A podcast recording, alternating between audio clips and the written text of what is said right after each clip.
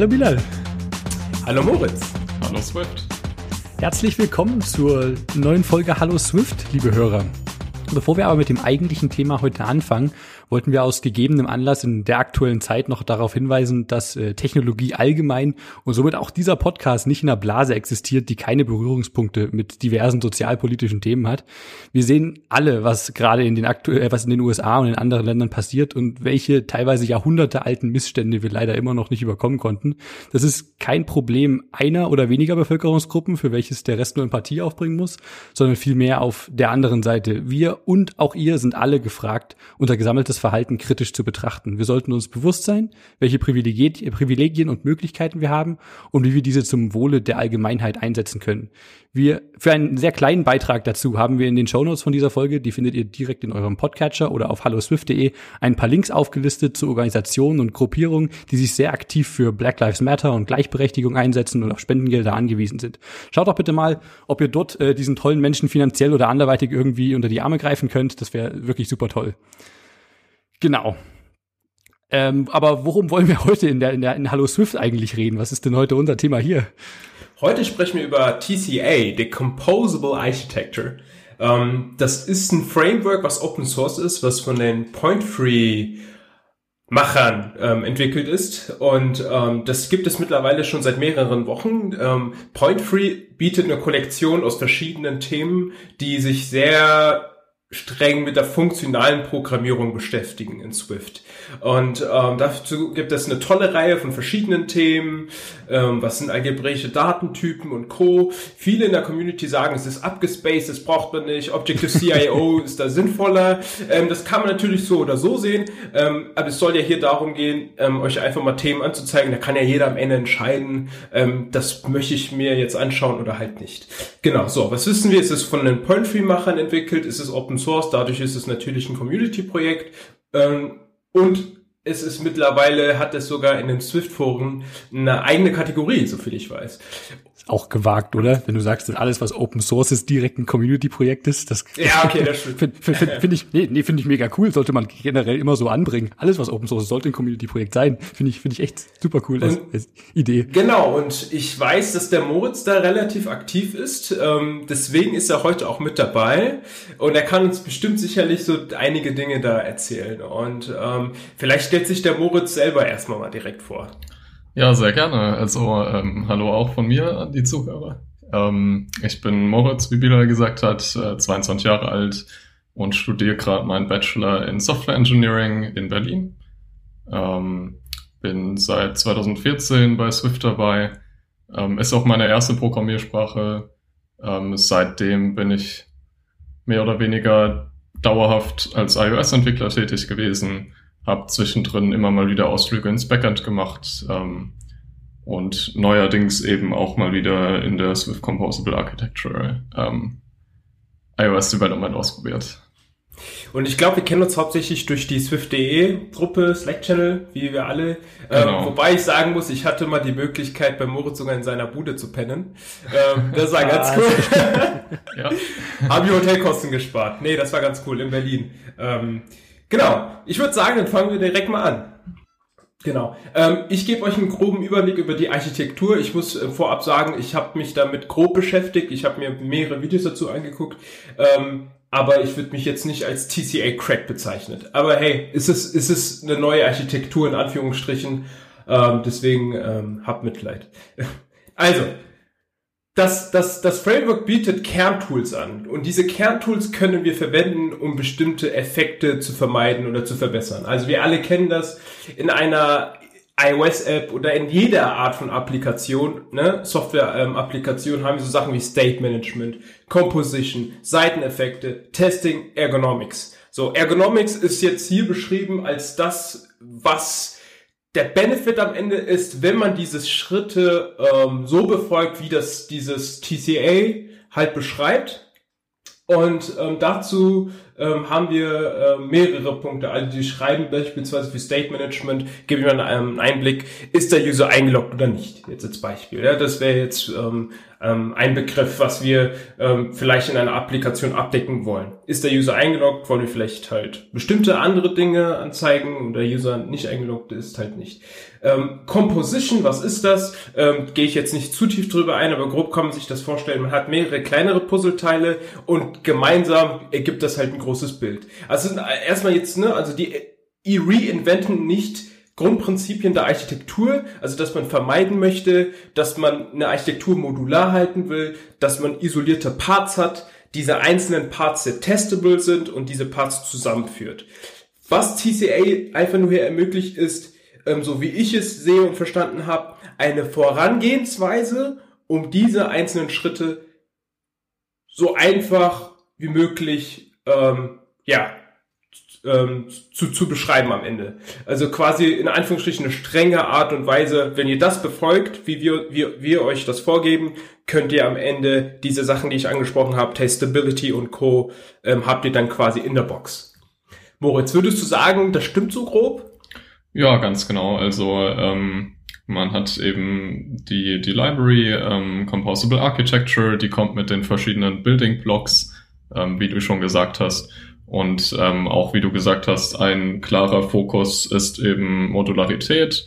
Also ähm, wie schaffe ich es, dass ähm, wenn ich auch an einer sehr großen App arbeite, dass ich ähm, einzelne Components der App in sich testen kann, die ganzen aber auch sehr einfach wieder zusammenführen kann und ähm, dass ich die einzelnen Teile aber auch einerseits gut Unit testen kann und dadurch sogar angenommen, man ist schon ähm, glücklich genug, Swift UI nutzen zu dürfen, ähm, so gut testbar, dass man im Prinzip ähm, die Views so dumm halten kann, dass man ähm, gar keine gar keine UI-Tests mehr benötigt, um einen, also um quasi Integration-Tests zu schreiben. Das ist ja immer der große Traum, die Views, die wirklich so klein und kompakt sind, dass die gar keine Logik mehr enthalten, außer wirklich nur wirklich Dinge anzeigen, das was ein View ja eigentlich auch ist. Ganz und den ganzen genau. Rest, die ganze Business Logic anderweitig gekapselt hat und auch super gut testbar hat.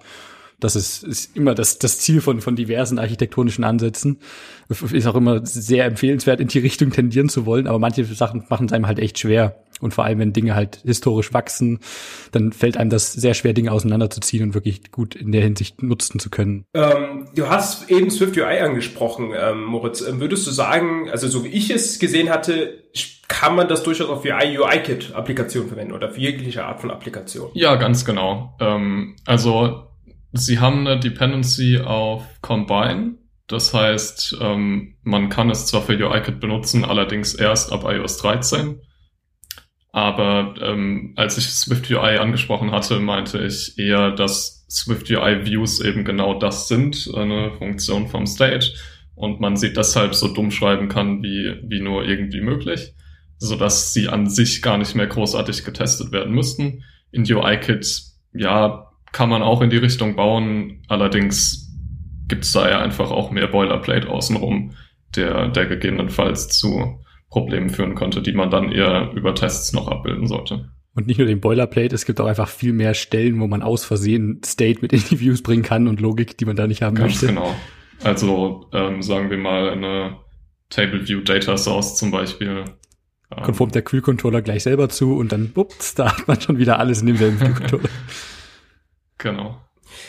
Ich, ich hatte ja vorhin angesprochen, die geben diese strenge Vorgehensweise vor. Was ich so interessant fand, als ich das gesehen habe, Moritz, würdest du oder würdet ihr das auch so sehen? Wenn man wirklich das befolgt, dann ist es nahezu unmöglich, diese ganzen negativen Effekte, die wir an, angesprochen haben, eben zu ermöglichen? Oder würdest du sagen, es ist immer noch, würdet ihr sagen, es ist immer noch durchaus möglich?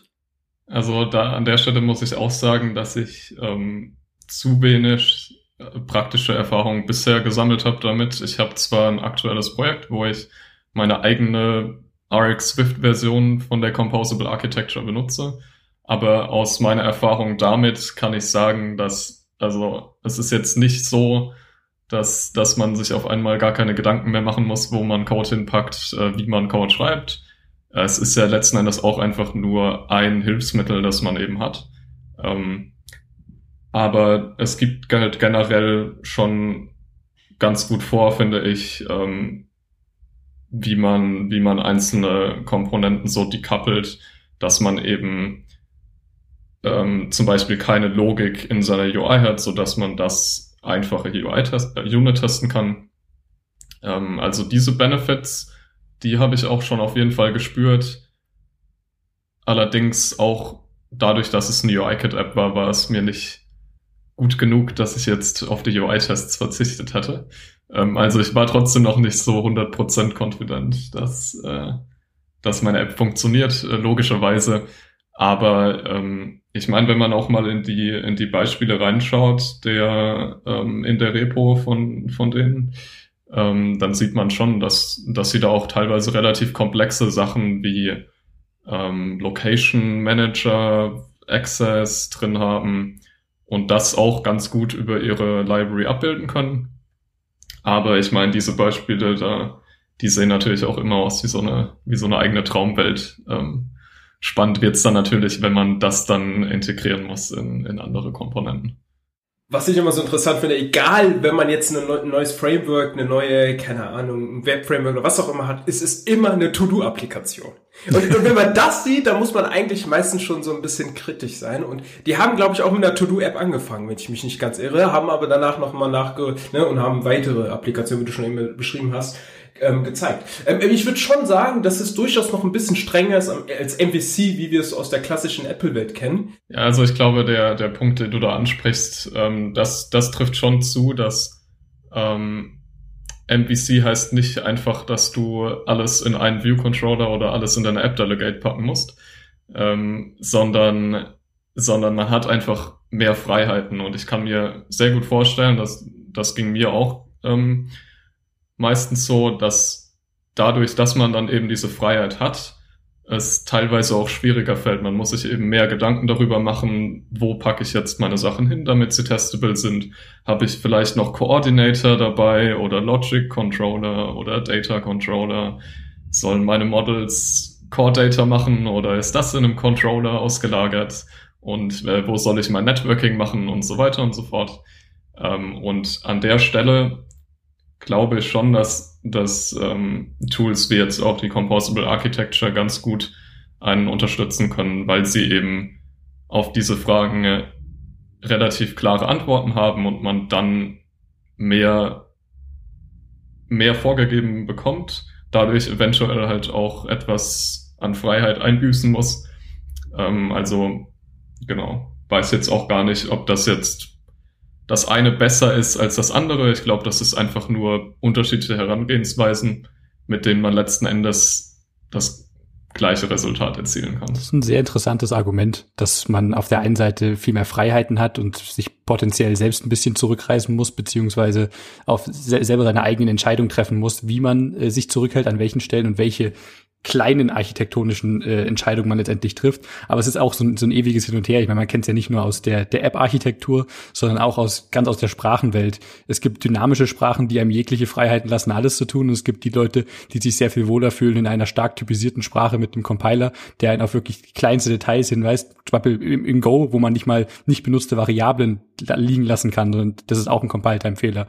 Und da, für viele Leute fühlen sich da wohler, wenn man solche Regeln hat und man nicht aus Versehen dagegen verstoßen kann. Ich kann beide Seiten sehr gut verstehen, aber ich habe noch gar nicht drüber nachgedacht, dass das auch sehr wohl äh, in der MVC beziehungsweise andere, äh, strengere Architekturen äh, dieselbe Idee ist.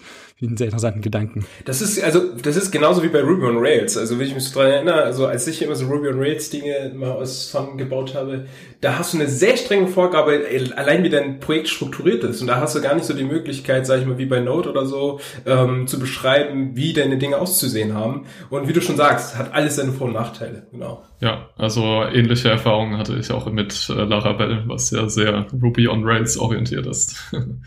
Wollen wir uns, wenn man äh, uns TCA mal genauer anschauen wollen, wie, wie schaut denn das generell jetzt eigentlich aus? Wir haben jetzt sehr viel über die Vorteile und dass es aus verschiedenen Bausteinen besteht äh, gesprochen. Aber was sind denn tatsächlich die, die einzelnen Bestandteile, mit denen ich dann was eben anfange? Ja, ähm, ganz genau. Ich kann das mal kurz anreißen. Ähm, also vorweg sollte man vielleicht noch erwähnen, dass das ähm, keinenfalls etwas ist, was sich die Point-Free-Jungs da selbst ausgedacht haben, sondern das ist sehr inspiriert von, von Dingen, die es vorher schon gab. Ich glaube, ganz ursprünglich ähm, gab es die Elm Architecture, das war so ähm, im, im Web-Development äh, weit verbreitet. Dadurch ist dann zum Beispiel Redux entstanden, was äh, zusammen mit React eben auch ein, ein ähnliches State Management Tool gibt wie die Composable Architecture für ähm, Apple Apps. Und ähm, dementsprechend gibt's auch mehr oder weniger die gleichen Komponenten wie in diesen Frameworks, ähm, nur teilweise einfach ein bisschen anders benannt. Ähm, genau, ich kann mal über die einzelnen drüber gehen. Also einerseits hat man natürlich seinen State, denn ähm, der State kann, wie Bilal gesagt hat, sowas sein wie bin ich eingeloggt oder nicht, könnte aber auch zum Beispiel sein der eingeloggte User, also dein kompletter User Struct, könnte einfach Teil des States sein. Und ähm, dieser State, wie schon gesagt, ist, ähm, das sind Value Types, ähm, das hat vor allem damit zu tun, dass man nicht aus Versehen irgendwo dann doch mal global seinen State mutaten kann, wie das bei Klassen dann aus Versehen schon passieren könnte. Ähm, und wenn man diese Structs dann verändern will, dann äh, hat man eben diese äh, diesen zentralen Store, das ist noch äh, eine andere Komponente, an den man sogenannte Actions schickt. Also anstatt, dass man, wenn jetzt der User seinen Username ändern möchte, ähm, anstatt dass man dann auf dem Struct direkt den Username ändert, schickt man eben eine, eine sogenannte Action an den Store. Also eine Action könnte dann zum Beispiel sein Username changed und ähm, das ist häufig dann ein Case in einem Enum und äh, dieses Case beinhaltet den, den neuen Username beispielsweise. Und ähm, der Store nimmt dann eben diese Action entgegen, hat die aktuelle Version von dem State und schickt dann die Action und den State weiter an die nächste Komponente und die ist der sogenannte Reducer. Ähm, Reducer kennt man ja schon von, von anderen Methoden, wie zum Beispiel auf einem Array. Ähm, das funktioniert von der Herangehensweise ähnlich.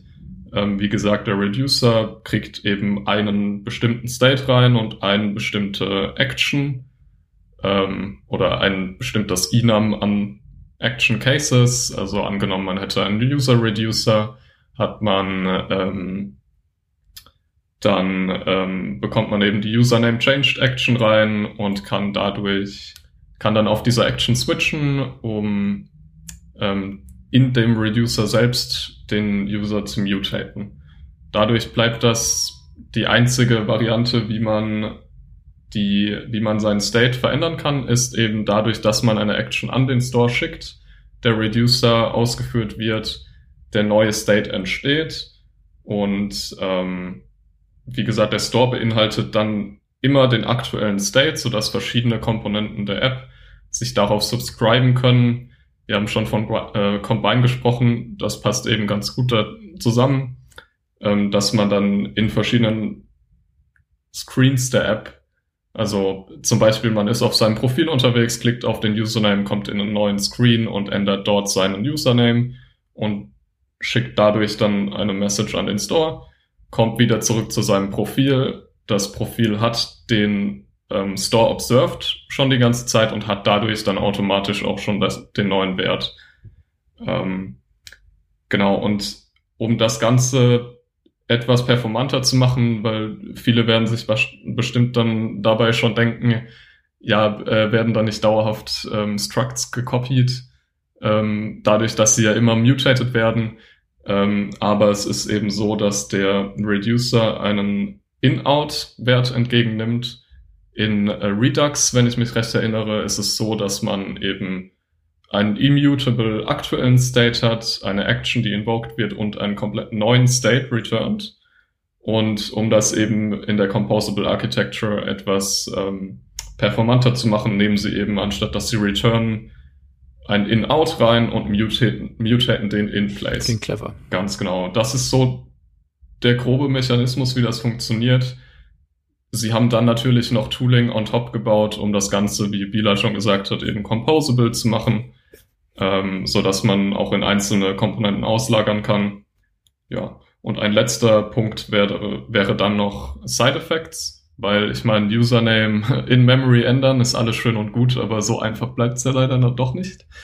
Ähm, das heißt, ähm, irgendwann hat sich dann natürlich die Frage gestellt, wie bilden wir jetzt Side Effects darin ab? Also ähm, sowas wie, ah, ich muss jetzt einen API-Request an die API schicken, weil ich den Username geändert habe. Ich möchte einen API-Request machen, um das Profil, die Daten des Profils zu laden. Oder ich möchte die Location des Users mitbekommen, muss deswegen die Location Manager API benutzen. All das sind ja Side Effects, die in so eine Pure Function, wie man, wie man so schön sagt, nicht reinpassen. Ähm, und dafür gibt's dann eben diesen, äh, dieses Environment-Konzept, was sie noch haben. Das heißt, ähm, ein Reducer kriegt zusätzlich zum ähm, aktuellen State und der Action noch ein Environment rein. Und das Environment kann im Prinzip sein, was, was man in der aktuellen Situation gerade braucht um aus dem aktuellen State und der Action den neuen State zu bilden. Also dort könnte zum Beispiel dann der Location Manager drin sein, da könnte dein Network Manager drin sein. Und als Part von diesem Environment wird, werden dann eben diese Side Effects abgebildet. Um das noch kurz abzurunden, die, ähm, die Side Effects, die man dann ausführt, selbst die mutaten nicht einfach irgendwo State, ähm, sondern die füttern quasi wieder selbst in den Store zurück, so dass man zum Beispiel eine Action hat, die sagt, ich möchte jetzt die Profildaten laden und dann kommt irgendwann von dem Side-Effekt in der Zukunft kommt in den Reducer wieder zurück ein, ich habe das Profil geladen, hier ist der User und dadurch kann man eben diese Action auch wieder reducen, so dass dann das Profil, was darauf subscribed ist, zum Beispiel die neuen Daten automatisch anzeigen kann. Also ich muss sagen, ich habe das Konzept noch nie so gut erklärt bekommen. Danke. Jetzt, und jetzt ohne Witz, also ich finde, du hast das wirklich sehr gut gemacht. Ja, aber klingt auf jeden Fall alles sehr, sehr spannend und, und auch gut durchdacht umgesetzt. Ich meine, sie, sie bauen ja auch, wie, wie du schon meintest, nicht auf, auf komplett eigenen Ideen auf, sondern auf, auf Dingen, die schon, oder Gedanken, die schon seit Jahren existieren. Aber ich bin auch sehr gespannt. Dass, ich habe ein, ein kleines Projekt vor Augen, wo ich eine, eine bestehende App mal gerne umbauen möchte und schauen, wie weit ich da mitkomme und wie sich das durchzieht, komplett darauf zu migrieren. Ich bin, bin sehr zuversichtlich. Danke auf jeden Fall für die, für diese einleuchtende Erklärung, finde ich auch. Ja, gerne. Ähm, ich hätte ich hätte da noch eine ganz kurze Frage, Moritz. Du hast vorhin erzählt, die, ähm, du, die haben quasi ein In-Out als Argument. Ähm, wahrscheinlich auch wegen diesen Value-Type ähm, Semantics. Aber warum würde man da jetzt keine Klasse übergeben wollen? Weil dann könntest du dir das ja theoretisch sparen. Ähm, ganz genau. Das Ding ist halt, wenn du, wenn du Klassen als, als deine Data Types benutzt in der Architektur, dann kann das natürlich trotzdem vorkommen, dass, dass die quasi aus Versehen geändert werden an unterschiedlichen Stellen. Ähm, und der Vorteil an Value Types ist eben, dass man diese Mutability explizit macht. Also du kannst nicht aus Versehen eine Variable mutaten, ohne jetzt den In-Out-Wert ähm, zu benutzen, den du in deinem Reducer reinbekommst. Ähm, und außerdem, da bin ich jetzt in Combine ehrlich gesagt nicht ganz so arg drin, aber ich glaube, es hat auch noch Vorteile in, in Combine, dass man, dass man dort Value Types benutzt für, für Dit-Sets und so weiter und so fort. Bin ich mir aber ehrlich gesagt nicht ganz sicher. Aber ich meine, an sich äh, passt es natürlich auch wieder ganz gut in die Swift UI-Denkweise rein, weil in Swift UI ist ja alles ein Struct. Warum dann nicht meine ähm, Data Types auch? Also, dass die Philosophie einfach am Ende ist, expliziter zu sein und das halt zu bevorzugen. Genau, ein witziges Detail, worauf ja, äh, ich glaube, Helge im Slack auch schon öfter darauf hingewiesen hatte damals, ist ja, dass es in, in Swift UI genau andersrum ist, wie wir es aus UI-Kit her kennen, wo die, die Model-Objekte die Value-Types sind und die Views die Klassen und in Swift UI ist es genau andersrum. Ja, Jetzt machen wir alles mit Value-Types, auch gut. Ja, schön. ähm, allerdings äh, lässt sich halt leider auch nicht immer vermeiden. Also ähm, ein, ein Nachteil, den ich nach wie vor sehe in der, in der Composable Architecture, ist zum Beispiel sowas wie Core Data damit zu integrieren. Weil ähm, wie, wie schaffst du es denn in Core Data zum Beispiel ein NS Managed Object zu sein, ohne selbst eine Klasse zu sein? da, also den Part kannst du darüber gar nicht abbilden. Das heißt, also dann musst du, dann musst du eben auch anfangen, dir Gedanken zu machen, wie, wie schaffe ich es denn jetzt, diese Persistenz als Side-Effekt in meine, in meine Architektur reinzubringen? Und dort fängt es dann vielleicht an, sogar etwas komplexer zu werden, als man sich eigentlich erhofft hat. Ähm, weil angenommen, man geht wieder zu dem MVC-Beispiel zurück, hat man eben genau diese Freiheit, ne? so dass man sich selbst genau passend für das Produkt, das man eben baut, ähm, die, die einzelnen Patterns so zusammenbilden kann, dass es eben nicht kompliziert ist, Core Data zu integrieren, wenn man das machen möchte. Ähm, wenn man eben so ein vorgegebenes Tool hat, was auch sehr stark auf Value Types ausgelegt ist, dann kann das natürlich sein, dass solche Sachen dann etwas ähm, weniger trivial werden. Glaubst du, man könnte von Seiten von TCA da passende Rapper oder irgendwelche hilfreichen Tools bereitstellen, auch wenn das in Richtung Codegen geht, keine Ahnung, also dass man irgendwas machen könnte, was diesen, diesen Interop dann vereinfacht? Ich meine, gerade jetzt spezifisch auf Codata bezogen oder auch auf andere Sachen, die sich vielleicht etwas umständlicher nur da integrieren lassen. Ich glaube, das haben die sogar, ne? Moritz? Genau. Ich glaube, die haben nur so MapKit-Rapper und alles. Also ich, ich weiß nicht mehr genau welchen, aber ich glaube, zu diesem irgendwas, was mit Location Access zu tun hatte. Dort hatten sie schon einen Wrapper gebaut, der so in der Art Swift Composable Architecture Core Location ist, ähm, um dann eben den, den C Location Manager, der ja auch eine sehr alte Klasse ist, ähm, zu integrieren in diese ganze Value Type Welt. Ähm, dort haben sie auch dafür schon Rapper geschrieben. Ich habe mir den Rapper selbst nicht angeschaut, also weiß ich auch nicht genau, ob oder wie man das dann auf Core Data erweitern könnte oder einen anderen Wrapper für Core Data schreibt. Aber andererseits hoffen wir ja eh alle drauf, dass es bald Swift Data gibt äh, mit, mit Value Types. Ist das jetzt Production Ready? Wahrscheinlich eher noch nicht. Ach, Production Ready. Ja, ja, wobei ich da auch keine Kommunikation gesehen. Also die, ich weiß nicht, die haben jetzt nie irgendwie geschrieben, es ist oder es ist auch nicht. Das kann man auch, glaube ich, gar nicht so einfach sagen. Dieser Begriff Production Ready ist immer ein bisschen sehr geladen. Natürlich ist es eine Frage, inwiefern das selber empfohlen wird von den Leuten, dass man das nutzen kann, ob sie es gut getestet haben, ob es schon Anwendungen in anderen Applikationen findet. Ähm, ja, ist ich, sag, ich sag das mal ein bisschen äh, sarkastisch. Also ähm, ich würde sagen, es wurden schon andere Architekturen released äh, und im App Store benutzt, wo, wo du nicht zwei Leute hattest, deren Hauptjob es war, sich ein Jahr lang darüber Gedanken zu machen, wie das Ganze auszusehen hat. Ähm, und zusätzlich haben sie eben diese verschiedenen Use Cases alles abgebildet. Mir fehlt auch so ein bisschen diese ganz komplexe App. Ähm, ich meine, sie haben beide eine Vergangenheit bei Kickstarter, soweit ich mich erinnern kann wäre mal doch interessant zu sehen, wie die Kickstarter iOS App mit Composable Architecture aussehen würde. Gut. Ich würde sagen, dann können wir eigentlich mal direkt zu den Picks kommen, oder? Ähm, ich hatte mir das Swift LL Build 2 ausgesucht von Apple.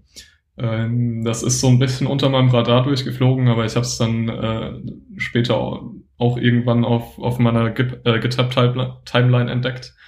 Ähm, und das Ganze ist quasi ein zweiter Versuch von, ähm, von einem Low-Level-Build-System in Swift für Swift selbst.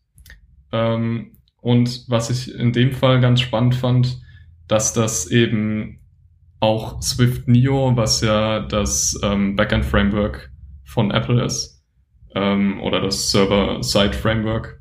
Das Framework schlechthin für, für alles, was, was Non-Blocking ist. Das Framework, Genau. Also die, die Network Foundation quasi. Ähm, dass das eben benutzt wird, um ein fully async äh, Quote, ich jetzt gerade die README, ein fully async ähm, auf diesen Futures basierendes Low-Level-Build-System zu bauen.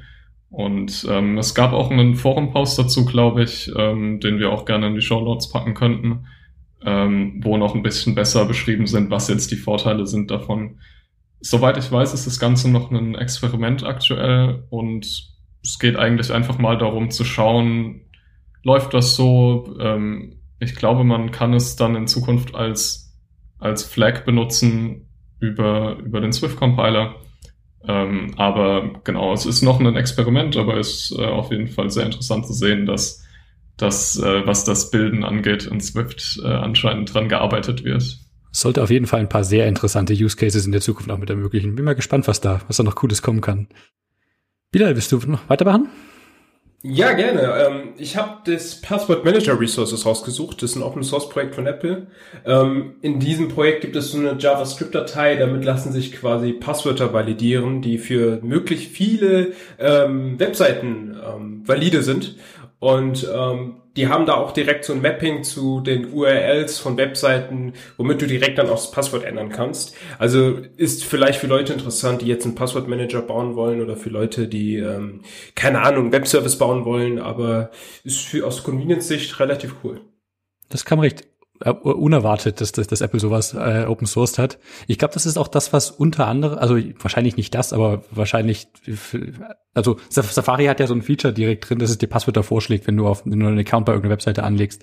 Und das war ja schon immer ein bisschen interessant, dass das ja auch tatsächlich den Regeln entsprechende Passwörter vorschlagen muss. Und viele Webseiten haben sehr unterschiedliche Regeln, die teilweise sehr, in Anführungsstrichen, interessant sind. So, keine Ahnung, Blut von einem Neugeborenen und, und so weiter. Was nicht, da nicht länger als sechs Zeichen. Ja, genau. So, für, ja, meine, meine alte Bank, ich will die Sparkasse natürlich jetzt nicht namentlich nennen, liebe Sparkasse, aber was ist, was, was die für dumme Ideen hatten, was ein Passwort angeht? Fünf Zeichen, nur Zahlen. Was?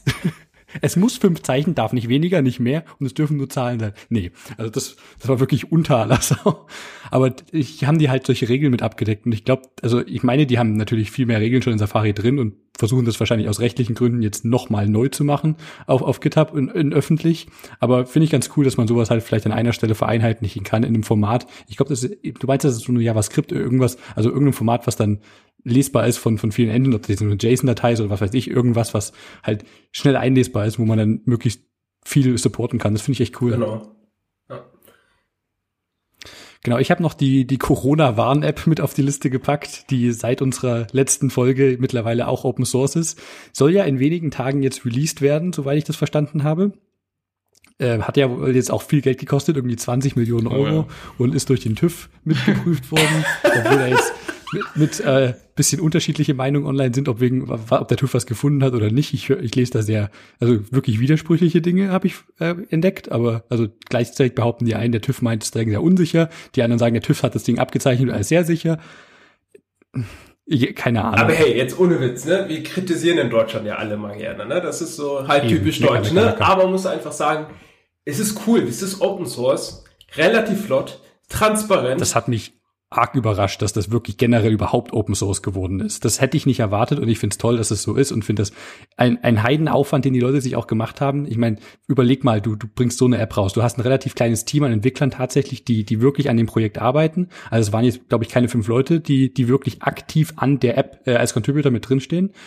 Ähm, und die stellen sich halt auch vor die breite Masse von vor tausende Leute, die da wirklich ab Sekunde eins, wo das äh, offen war, draufschauen und, und halt kritisieren. Und das erfordert halt auch einiges an Mut ja. und äh, Respekt davor und ich, ich freue mich drauf, dass die App jetzt kommt, auch wenn sie ein bisschen später kommt als so manch andere, aber ich freue mich trotzdem, dass sie existiert und wird hoffentlich einen, einen guten also irgendeinen Mehrwert auf jeden Fall haben für uns. Genau. Genau, deswegen jetzt auch mal positive Vibes raushauen. Ja. Was ich, was ich bei der App eben auch ähm, gut finde, ähm, natürlich ähm, ist, ist es sehr schön, dass sie Open Source ist, aber zusätzlich, dass sie eben dieses Exposure Notification Framework von Google und Apple benutzen, ähm, das hat eben auch nochmal aus UX-Perspektive große Vorteile, weil in, in anderen Ländern, die das nicht benutzen, hat man ja auf iOS Einschränkungen, was Background ähm, Location Tracking angeht und dann kriegst du auf einmal eine Notification geschickt, die sagt, öffne doch wieder deine Corona-App äh, aus diesem Land, damit wir weiterhin äh, tracken können. Ähm, und dadurch, dass das eben von Apple und Android in die jeweiligen ähm, Betriebssysteme so gut integri integriert ist, ähm, bin ich auch sehr zufrieden damit. Ähm, ich meine, bei aller Kritik, ne? Also schlimmer ist es doch, wenn du versuchst, Dinge zu erklären, sachlich, fachlich, warum das Quatsch ist, und man trotzdem ignorant einen komplett anderen Weg geht. Aber wenn man reflektiert und dann doch sich entscheidet, die Google ähm, Apple API zu nutzen, dann finde ich das vollkommen in Ordnung. Deswegen auf jeden ähm, Fall sehr lobenswert. Ja. Genau. Ja, damit wären wir eigentlich ähm, am Ende der Folge, würde ich behaupten. Vielen Dank euch alle an fürs Zuhören, wiederholt. Danke auch an Moritz fürs Dabeisein. Hat sehr viel Spaß gemacht mit dir. Sehr gerne. Auf jeden Fall. Genau, ihr findet uns wie immer auf Twitter, Slack und Matrix. Links dazu findet ihr in den Show Notes oder auf halloswift.de. Schreibt uns, wie, wie so oft gesagt, Feedback, Kommentare, Vorschläge für kommende Folgen und Gäste. Wir nehmen alles davon sehr gerne. Genau, dann vielen Dank und bis zum nächsten Mal. Ciao. Bye.